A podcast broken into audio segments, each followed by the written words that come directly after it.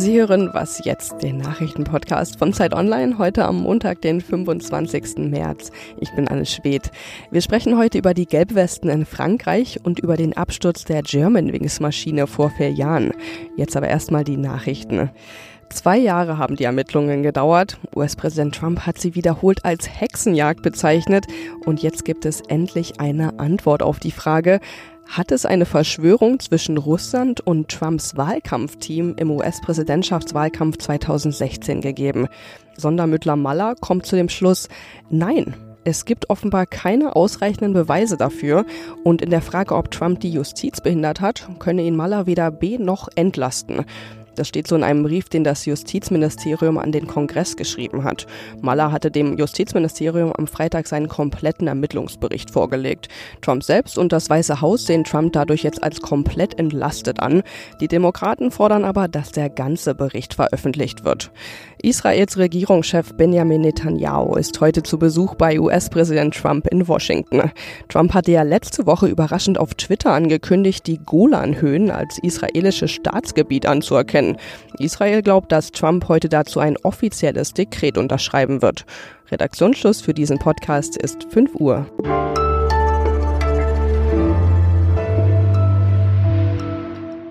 Mein Name ist Simon Gaul.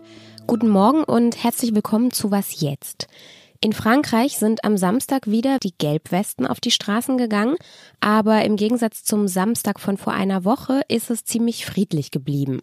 Das lag wahrscheinlich auch daran, dass Emmanuel Macron eine ziemlich harte Taktik gefahren hat.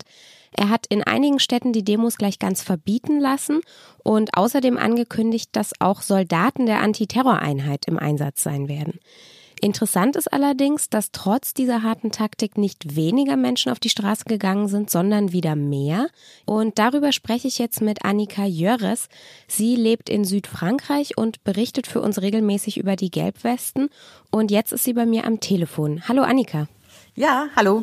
War das denn jetzt am Wochenende eine erfolgreiche Strategie von Emmanuel Macron? Also zumindest die Bilder in den, im Fernsehen sahen ja friedlicher aus.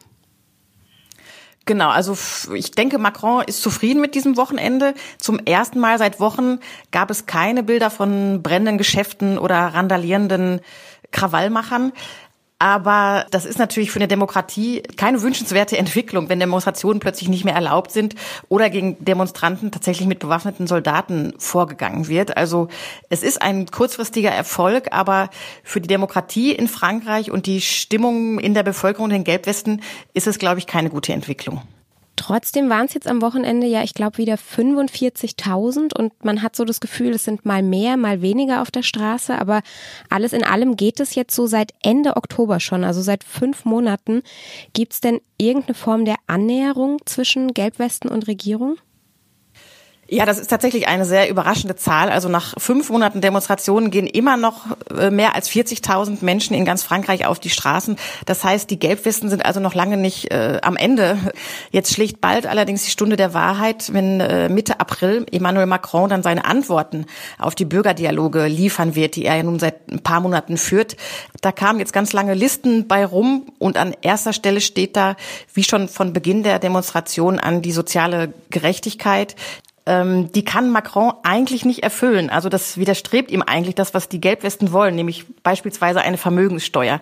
So, der ist ein durch und durch liberal, wirtschaftsliberal denkender Politiker. Und das heißt, er kann die Wünsche der Gelbwesten die ja eher ja, soziale Wünsche haben sozusagen, kann er nicht erfüllen. Und insofern befürchte ich, dass dann tatsächlich nach, nach dem 15. April, wenn Macron dann seine Antworten auf die Gelbwesten verkündet, das nochmal richtig rund gehen kann. Und würdest du sagen, die Gelbwestenbewegung hat Frankreich verändert?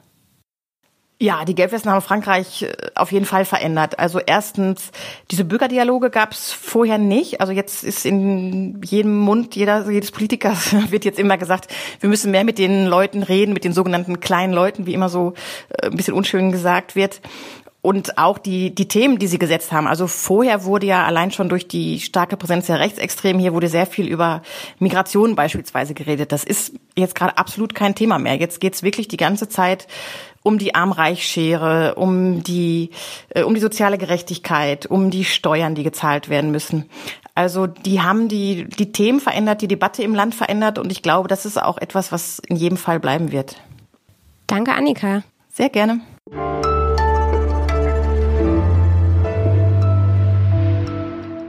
Und sonst so? Apple macht ja immer ganz gern ein Geheimnis um seine neuen Produkte und für heute Abend hat der Konzern mal wieder eine Präsentation angekündigt. Die Einladung verspricht aber nur It's Showtime. Aber auch das wie immer, es sickern dann halt eben doch ein paar Infos durch. Und da Apple bereits mehr als zwei Milliarden Dollar in eigene Fernsehserien investiert haben soll und auch in Filme, ist sich mein Kollege Dirk Peitz aus unserem Digitalressort relativ sicher, um was es hier geht, nämlich um einen eigenen Videostreaming-Dienst. Apple will also Netflix und Amazon Konkurrenz machen, will selbst Inhalte produzieren und nicht mehr nur Lizenzen kaufen, so wie bisher.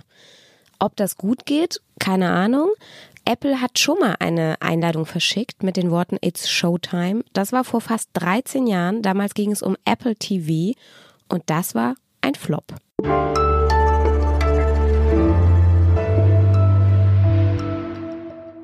Gestern ist es genau vier Jahre her, dass in den französischen Alpen ein Flugzeug der Germanwings abgestürzt ist. Die Maschine war auf dem Weg von Barcelona nach Düsseldorf, als der Copilot Andreas Lubitz sie absichtlich abstürzen ließ.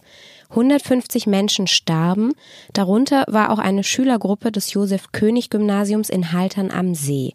Der Schulleiter dieses Gymnasiums, Ulrich Wessel, der hat damals sehr viel Trauerarbeit leisten müssen und ganz nebenbei versucht, trotzdem wieder einen Alltag im Schulleben zu ermöglichen.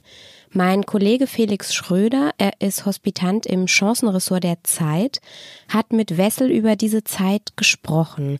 Er ist jetzt bei mir am Telefon. Hallo Felix. Hallo Simon. Wie wirkte denn Ulrich Wessel jetzt auf dich vier Jahre nach diesem Absturz?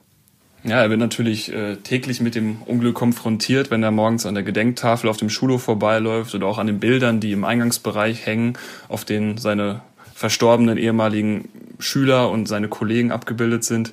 Das ist also schon noch sehr präsent. Und auf mich wirkte er wie ein Mann, der sehr viel durchgemacht hat. Er hat zwar keine eigenen Kinder verloren, aber er war eben sehr nah an den Angehörigen dran, half ihm bei der Trauer, stand ihnen bei und war auch immer wieder Ansprechpartner für Fragen aller Art. Aber er hat auch immer viel Wert auf Normalität und Alltag gelegt. Ist das denn inzwischen passiert? Ist dort wieder ein normaler Alltag möglich? Ja, wenn man sich vorstellt, dass das wirklich das dunkelste Kapitel der, der Schulgeschichte ist, vor allem um, um den Jahrestag merkt Wessel, dass sich auch die Stimmung im Kollegium nochmal ändert und sehr trüb ist.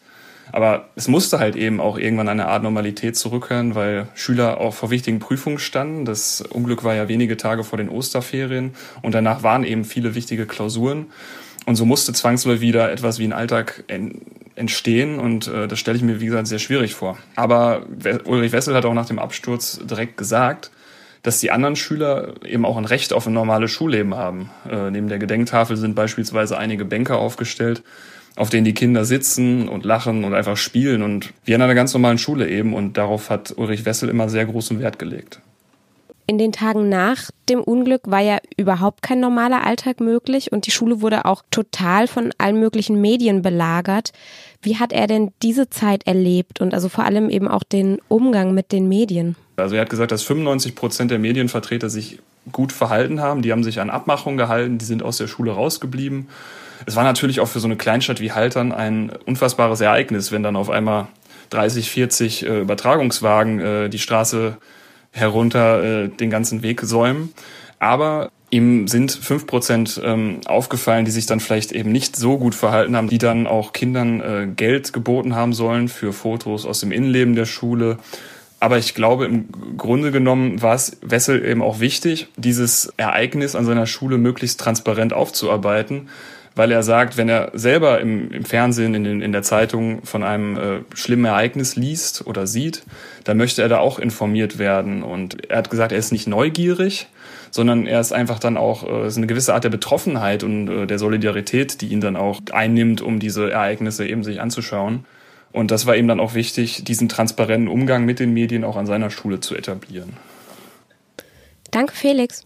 Gerne, Simon. Unser Nachrichtenpodcast ist damit schon wieder zu Ende. Das Interview mit Ulrich Wessel, das finden Sie auf Zeit Online zum Nachlesen. Und wenn Sie wollen, schicken Sie uns eine E-Mail an wasjetzt.zeit.de. Ich sage ansonsten vielen Dank fürs Zuhören. Wenn Sie wollen, hören wir uns morgen wieder. Bis dahin. Tschüss.